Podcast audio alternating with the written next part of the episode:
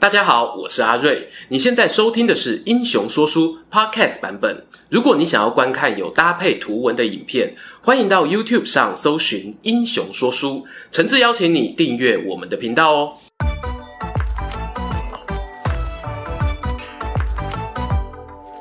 Hello，英雄说书的观众朋友，你们好，我是说书人阿瑞，替大家带来精彩的英雄故事。话说啊，居家办公进入第二周啦，我想哦，大家应该都会有各式各样的不习惯啊，我也是一样，用直播的器材来录影呢，花了一点时间哦才适应。总之，防疫尚未成功，台湾的观众朋友仍需努力。咱做回来听故事，懂西基。今天要说的这个主题呢，千古名相诸葛亮，他的后继接班人大评比，我可是期待了很久。如果你有三国迷朋友呢，不妨啊在小酌闲聊时间问问他同样的问题，绝对可以聊完一瓶威士忌没问题啦。哎，那样就不是小酌了哈。这支影片呢、我会列出几个自己印象深刻，或者呢，在大众印象中有接手诸葛亮过世后相关军政任务的三国人物，并且呢，照惯例列出几个维度，尝试量化他们的能力。我自己现在也不知道谁会最高分呐、隔离期间呢，大家可以泡壶茶或者准备其他精神饮料，我们一起猜猜谁才是接班人中的霸主吧。负责打头阵的人呢，没有意外，就是我们的蒋琬蒋公演。毕竟呢，蒋琬啊，可是诸葛亮生前就曾经以机密公文上奏刘禅，表示。我走了以后啊，后事都可以托付给他的那个男人，也是本频道开台以来前五支影片就介绍的人物啊。没错，我们在两年前呢就拍片介绍蒋琬是如何从一个青春洋溢、喝酒误事的少年，转变为成熟稳重、朗朗而乐的金牌绅士。今天呢、啊，简单前情提要一下，蒋琬呢算是诸葛亮原本就认识荆州帮的成员。弱冠之年呢，就小有名气，加入刘备阵营，跟着进入益州。然而，也许是少年得志，又或者啊，生性不拘小节，他在广都担任地方官的期间呢，竟然被老板刘备逮到上班喝酒，被关进监狱啊，还差点要丢掉脑袋。多亏大学长诸葛亮即刻救援，才捡回一命，但也因此呢，蹲了好几年的冷板凳。俗话说啊，人一生哪有不犯错的呢？过而能改，善莫大焉。蒋琬哦，可算是三国英雄中最经典的案例。他在被冷冻期间呢，彻底反省。等到后来学长诸葛亮当上丞相，再次找他来帮忙的时候啊，就像完全变了一个人哦。史书形容他呢是方整有威重，诸葛亮呢则在《出师表》中将他列为绝对忠贞的大臣。蜀汉进行北伐的期间，蒋琬以丞相长史的身份，奉命留守成都，调度后勤，完美的达成任务。顺带一提啊，这个位置呢不是随随便便可以当的哦。有兴趣的人欢迎到线上版《三国志》里搜寻，你会发现啊，当过丞相长史的人，哇，那都不简单了。诸葛亮过世后呢，蒋琬接掌了尚书令。后来又封大将军，算是继承了政治与军事两项权力。那时候的蜀汉内部呢，其实是非常不安的，大家都觉得诸葛亮倒了，国家就要垮了。唯有蒋琬挺身而出，以资深元老的身份表现出平常心啊，也没有整天挂着两行眼泪上朝，终于呢稳定住风雨飘摇的军心。尽管和蒋琬有关的记载大都十分正面，但还是有个常被诟病的地方，就是很多人啊说他对魏国的作战策略偏保守，不像诸葛亮哦积极北伐，质疑蒋琬的军事能力低落。关于这个批评呢，我们最后统一来聊聊。下来要说的是第二位，也就是呢接在蒋琬背后执掌蜀汉大权的费祎。江湖流传一种说法，把蜀汉四个位高权重的大臣呢并称蜀汉四英，或者蜀汉四相，那分别是诸葛亮、蒋琬、费祎以及董允。这刚好照着他们接班的顺序排哦。蒋琬的执政生涯后期呢，身体健康状况并不好，担心呢自己有个万一，汉中战线会崩盘。当下决定啊，提早把部分军事权限授予费祎，让他担任大将军并假节。事实上呢，在更早之前，蒋琬写给小刘老板阿斗的公文中，就已经有出现“我经常找费祎讨论战略”等等的文字，而这恰恰也是费祎最特别的地方。在蜀汉四英当中呢，他应该是哦，仅次于诸葛亮，军事才华最耀眼的那一位。虽然我们还没拍摄过费祎的独立影片，但很幸运呢，前不久才刚讲完邓芝。费祎与邓芝呢，在职业生涯前期都当过出使东吴的外交官。费祎去的时间哦，稍微晚一点，是在诸葛亮南征回来后。但同样呢，非常受到孙权喜欢。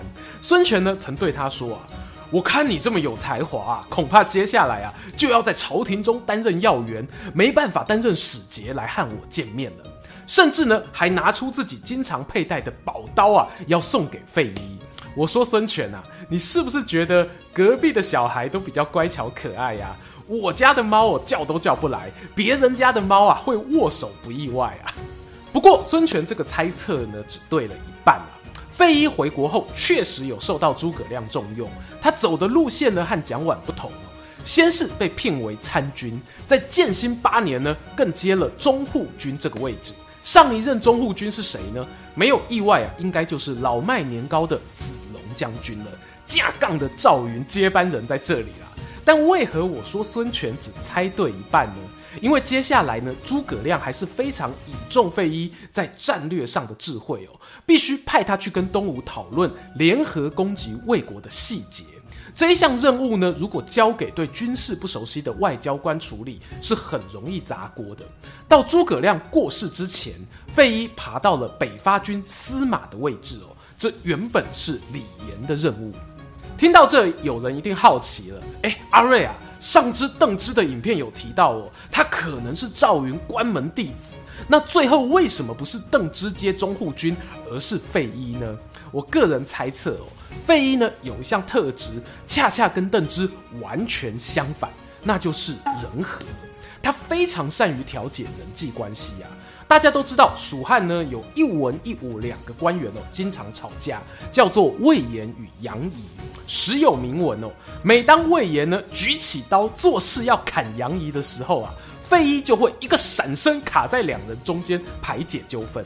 三国志作者陈寿呢认为，诸葛亮在世时能让魏延与杨仪各自发挥所长哦，费禕的功劳不能忽视。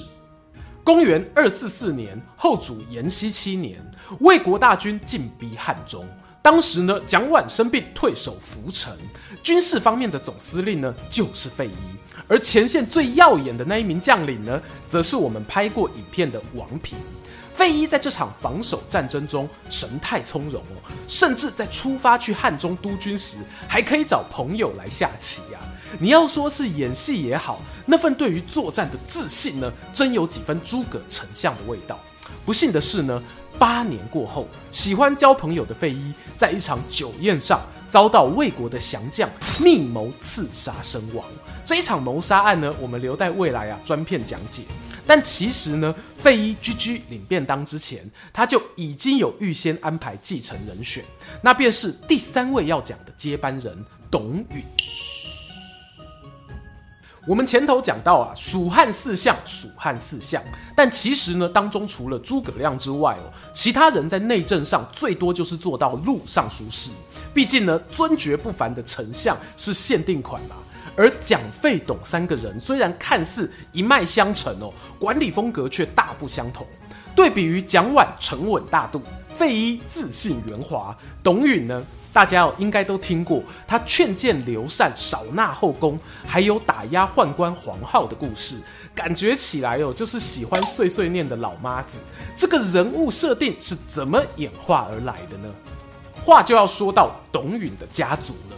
简单说，董允的老爸叫董和，原本是益州人，曾经搬到荆州住过一段时间。当刘备平定益州后，董和就担任诸葛亮副手，一起进入内阁效力。我合理推测啊，两人呢很可能在荆州就有一些私交。史书形容呢，他与阿亮哦是现可替否，共为欢交，意思是呢，共同提出改革国政的建议，合作融洽哦，好不快乐。而且啊，董和做事仔细哦，可说是一等一的公务人员。诸葛亮呢，甚至将他拿来与过去的好友徐庶、崔州平相提并论，特别的患难情谊啊，可见一斑了。至于董和的儿子董允。在阿斗被立为太子时呢，就选上舍人，然后啊担任太子贤马。好听的说法呢是陪公子读书的好朋友，但某种程度上哦也有一点监督者的意味。其实不止董允哦，我们上一位费祎也是太子舍人出身。不过后来呢，北伐过程中，费祎在军事光芒上呢更加耀眼，所以中途转职成行军司马。但你从北伐前的出师表还是可以看见端倪哦。阿亮呢特别提醒阿斗，皇宫中的大小事情啊，你去问费祎、董允就对了。费禕去支援作战之后呢，董允也有被拉出来统帅皇宫中的禁军。我猜啊，这应该是一种小测试，看看有没有机会呢，也培养出另一个将领。毕竟哦，蜀汉很缺人啊。从事后结果来看呢，董允对于行军打仗的兴趣应该不大。到了蒋琬主政时期，他还是以内侍的身份为主。尽管哦有想赏赐他爵位表扬，但是呢都被拒绝。作为蜀汉四英的最后一棒啊，董允真正主政的时间呢只有短短两三年。延熙七年以侍中的身份守尚书令，担任费禕的副手，但无奈呢两年后董允就过世，比费禕还要早。他死后呢侍中的位置由陈奇担任，费禕似乎也没有在过世前找到更适合的交棒人选。就这样。阿斗呢也长大了，蜀汉四英的光辉岁月也画下句点。又到了总分比较时间，哎，没那么快啊！进结论之前呢，我想先说一下，我知道还有很多人选呢是刚刚没有提到的，而没有列入正选的原因是呢，我个人认为哦。他们在诸葛亮过世后的十余年间，对于蜀汉国家政策方向的整体影响力，大概都比不上前面三位。其中呢，最可惜的大概就是姜维了。他无法取得足够影响力的原因很简单，不是能力不够啊，而是年资与身份。一来年轻，二来呢又是降将的身份。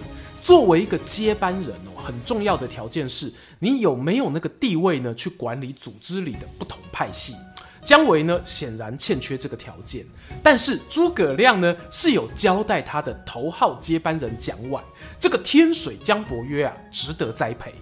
诸葛亮过世后呢，姜维哦是挂辅汉将军，这个将军号呢，在蜀汉有历史意义哦。大汉价值有储满的人才才能挂。到了蒋琬时期呢，姜维担任他的行军司马，后来封为镇西大将军。到了费祎时期呢，则升到了卫将军。董允过世后哦，费姜二人呢还曾共入尚书事。这大概是姜维呢最有机会军政一把抓的时刻吧。要说他是诸葛亮接班人呢，我更愿意说他是费祎的接班人。诸葛亮是慧眼识英雄、挖掘人才，没错。但一路看着姜维成长的，毕竟哦还是蒋琬与费祎。因为我未来呢有打算做一集聊聊姜维政治斗争的故事啊，所以呢这边先点到为止。另外呢，还有四个遗珠。第一组是马谡与杨仪，这两位啊，原本也是被寄予厚望的种子选手，但一个呢，因为不听军令，另一个则是个性不服输啊，屡屡斗争同僚，最后都被排除在外。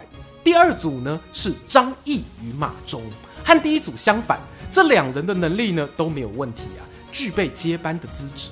张毅在北伐期间的接班排序，甚至隐隐然哦有超越蒋琬的气势，还加挂那个充满价值的辅汉将军。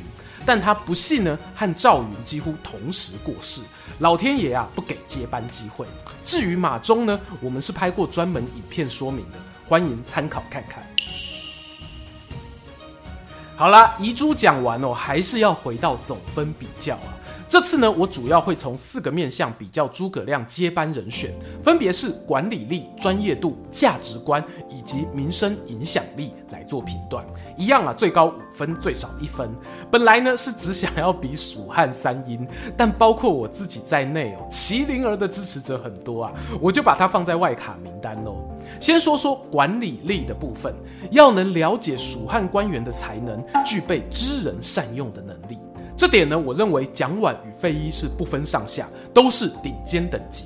相反的呢，董允他的个性其实跟老爸一样啊，比较偏向专业的官僚，心思缜密哦，但未必很能统筹大局。这里呢，分数持平。至于姜维，他前期缺少高阶文官的经验，虽然呢后期有与费禕共入尚书室，不过并没有太多机会证明自己，所以我会给他四人中最低的成绩。再来是专业度，这里很妙啊！我想问大家，治理国家的专业到底是什么？是勤政爱民，还是保卫国土、巩固外交？其实哦，这是一个非常大的问题。就算拿到今天的公司企业来说，挑选接班人的时候，你也很难找到一个十项全能、又懂技术、又懂行销、又懂人事布局的全才啊！以今天四个人来说，他们各自有各自的专业。我会在表格里有用缩写注明。蒋琬呢，对于行政工作很有经验，而且是很早就获得诸葛亮肯定，足以接班的人选。费祎虽然起步慢一点，而且呢，乍看比较不沉稳，《三国志》里有留下他爱喝酒啊，喜欢开派对的记录。我必须要说啊，通常这种人呢，在国高中时，每班都有一两。就是哦，又会读书又会玩的高手。这里呢，我给他四分的原因是，虽然费禕可能没有某一项专业度是顶尖，但是呢，他是参赛者中哦，我个人认为仅次于姜维会打仗的。接着是董允，他的专业在哪呢？其实哦，在介绍时就有提到，他是诸葛亮安排在太子阿斗身边的重要棋子，也是哦，深知皇宫内权力斗争的佼佼者。加上呢，心思细密，对于行政安排上呢，也不容易出错。至于姜维，毫无疑问啊，他把点数呢都点到军事上面了，军事专业度上挂帅，但在其他的表现呢，可能就不及另外三人。刷罗来哦，比价值观的部分啊，坦白说吼，这四人呢，对于国家的忠诚度，从事后结果看呢，都没什么问题。我真的只能鸡蛋里挑骨头啊，嗯，对，飞一啊，就是你啊，不好意思。其实呢，他是相对于另外三人来说，有那么一点不受控的。我指的呢，不是像姜维那种哦，整天喊北伐的不受控啊，而是费祎在分派权力上呢，他是有自己想法的。某种程度上哦，还有和小皇帝阿斗抵触。这个呢，说来话长啦，也和他那种海派大哥个性有关。最后一项呢，来比民生影响力，能不能让大家信服的意思啊。这个呢，比较好排。约略就等于他们掌权的顺序。在诸葛亮过世时呢，蒋琬呼声高，其次是费祎，再其次呢是董允，姜维敬陪末座。丞相一死哦，你选他接班，蜀汉就倒给你看啊。综合上述判断呢，我们专业度取最高的计分，蒋琬以二十分居冠，费祎十七分位居亚军。这简直呢和诸葛丞相的安排不谋而合啊！哎，我知道观众啊又要举手发问了，为什么不是把专业项目全部加总计分呢？讲完打仗又不行啊！接下来要讲的呢，才是我真正的结论。不知道大家有没有听过一种接班制度，叫做多人接班？譬如啊，台积电的双首长平行领导制，又或者呢，台塑集团的九人小组。或许哦，诸葛亮在某些人心中是一个权相的典范，他大权一把抓，但又没有表现出篡夺王位的私心。然而呢，我相信阿亮是很有自知之明的，他有信心可以同时做好这么多事情。姑且不论哦，那是不是用爆肝加班换来的？但蜀汉新生代有办法像自己这样吗？这要打上大大的问号。与其去赌一个全能全才的救世主出现哦，不如在国家运作的各个领域上安排好适合的接班人选。届时呢，集合众人之力，才是一个降低风险、推动蜀汉永续经营的好方案吧。回想刚才呢，我们介绍的四个人，你会发现他们的活跃时间其实是有重叠的。蒋琬主政时呢，他会仰赖费祎的军事才华；费祎主政时呢，他知道姜维名气够了，打仗也比自己厉害，就邀请他分享作战权力，同时也提拔董允共同处理政务。这样的合作模式是不是诸葛亮最初规划的？我不能肯定啊。但我相信的是呢，阿亮在挑选接班人的时候，一定哦有把与人沟通合作这项能力放在很高的优先度，甚至凌驾于专业度。因此，我不会说谁谁谁才是最好的接班人，因为诸葛亮呢已经各自将这些人放在最适合他们的交接位置上了。听完今天的故事，如果观众朋友哦你也有这样的机缘，可以安排自己团队中的领袖交接，你又会怎么做呢？喜欢今天的故事吗？英雄说书需要你的支持，让好故事被更多人听到。动动手指订阅我们频道，打开小铃铛，选择接收全部消息，这对创作者的帮助非常非常大。如果你还想要给我们更多鼓励，也可以扫描加入会员 QR code，用每个月一杯咖啡的钱赞助我们的内容创作。这里是英雄说书，我们下次再见，拜拜。